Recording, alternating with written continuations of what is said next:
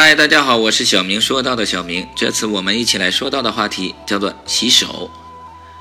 一次不诚实就能够摧坏一个人的声誉，而要重建一份已经失去的声誉却相当困难。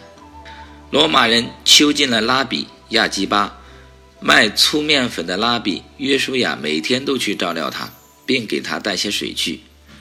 有一天，狱卒遇见约书亚时，对他说。你带进来的水太多了，你是不是想用水在监狱里打一个洞，让囚犯逃跑呢？于是狱卒把水倒掉了一半，然后把剩余的交给了他。当拉比约书亚见到拉比亚基巴时，亚基巴说：“你不知道我老了吗？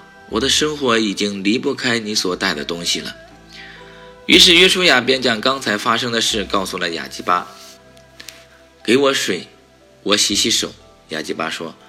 那就不够喝了。约书亚高声说：“既然律法规定不洗手的人都该死，我能怎么办呢？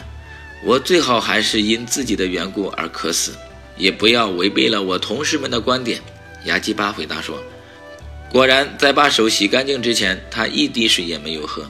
信守承诺是一个良好的习惯，也能让别人从侧面看出这个人的为人处事的态度。”所以，尽管是一件小事，也不能不在乎，因为一个人惊天动地的壮举毕竟不多。